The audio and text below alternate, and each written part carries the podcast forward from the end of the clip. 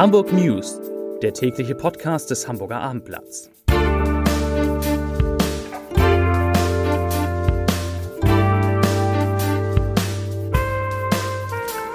Hallo, moin, moin und herzlich willkommen zu den Nachrichten des Tages. Mein Name ist Matthias Iken und ich verrate Ihnen, wieso Vattenfall die Preise erhöht, weshalb Olaf Scholz jede Verantwortung in der Steueraffäre zurückweist und warum die Klimapolitik in Hamburg bald viel strenger werden könnte. Doch zunächst der Blick auf die besonders erfolgreichen Geschichten auf abendblatt.de. Platz 3 Aktivisten wollen Hafen lahmlegen, massenhaft Aktion angekündigt. Platz 2 Inflation. Olaf Scholz kündigt weitere Entlastungen für die Bürger an. Und immer noch auf Rang 1 und meistgeklickt Abschied von Uwe Seeler, Halt die Hand über Hamburg, den HSV und deine treuen Fans. Und hier die Nachrichten im Überblick.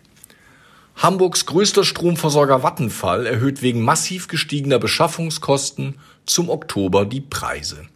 Der Verbrauchspreis erhöht sich in der Grundversorgung um 4,4 Cent auf 33,29 Cent pro Kilowattstunde. Bei dem durchschnittlichen Jahresverbrauch kommen damit Mehrkosten in Höhe von 9,19 Euro pro Monat auf die Verbraucher zu. Das entspricht einer Steigerung von 12,9 Prozent. Die Vattenfall Europe Sales GmbH hat in der Hansestadt rund 700.000 Kunden. In der Steueraffäre um die Hamburger Warburg Bank weist Bundeskanzler Olaf Scholz weiterhin jede Verantwortung zurück.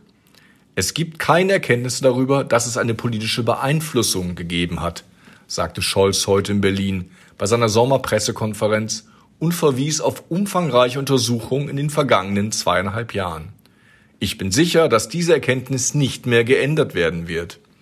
Darüber hinaus betonte der Kanzler, all die Steuern, die der Staat verlangt hat, hat er auch eingezogen. Die Volksinitiative Klimaentscheid Hamburg für ein deutlich strengeres Klimaschutzgesetz in Hamburg hat nach eigenen Angaben die notwendigen Unterschriften beisammen. Sie will am Freitag im Rathaus insgesamt mehr als 13.500 Unterstützerunterschriften an den Senat übergeben. Um mit ihrer Volksinitiative erfolgreich zu sein und im nächsten Schritt ein Volksbegehren starten zu können, mussten die Unterstützer 10.000 Unterschriften sammeln. Die Initiative fordert die Einhaltung des Treibhausgasbudgets der Stadt Hamburg für das 1,5 Grad Ziel von Paris. Dies soll durch die Reduktion der Netto-Treibhausgasemissionen um 90 Prozent bis zum Jahr 2030 erreicht werden. Zudem fordert die Initiative die vollständige Reduktion bis 2035. Angesichts der hohen Kosten für Trinkwasser will der Friedhof Ohlsdorf sein Bewässerungssystem auf Brauchwasser umstellen.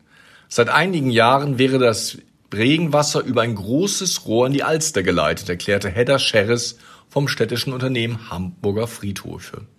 Idealerweise sollte dies in das sogenannte Sommernetz eingespeist werden, das zur Bewässerung der Gräber und Grünanlagen genutzt wird. Zugleich wurde im Programm Ohlsdorf 2050 festgelegt, dass eigene Brunnen gebohrt werden sollen. Einer davon ist schon in Betrieb. Die Umstellung des Netzes auf Brauchwasser nannte Scherres ein Riesenprojekt. Der Ohlsdorfer Friedhof ist mit fast 400 Hektar Fläche der größte Parkfriedhof der Welt. Nach einer pandemiebedingten Zwangspause gibt es die diesjährigen Hamburg Cruise Days in einer kleineren Version. Vom 19. bis zum 21. August werden fünf Kreuzfahrtschiffe im Hafen erwartet. Das ist für alte Cruise Days Hasen wenig, aber dafür sind es besondere Schiffe, sagte Co-Veranstalterin Katja Dero.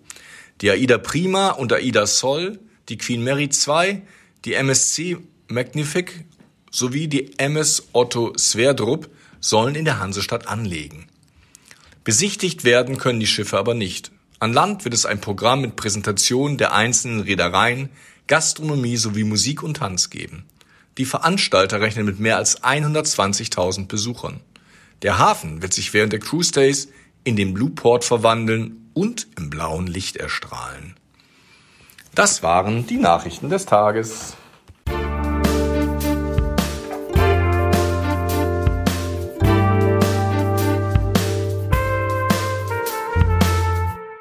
Weitere Podcasts vom Hamburger Abendblatt finden Sie auf abendblatt.de slash podcast.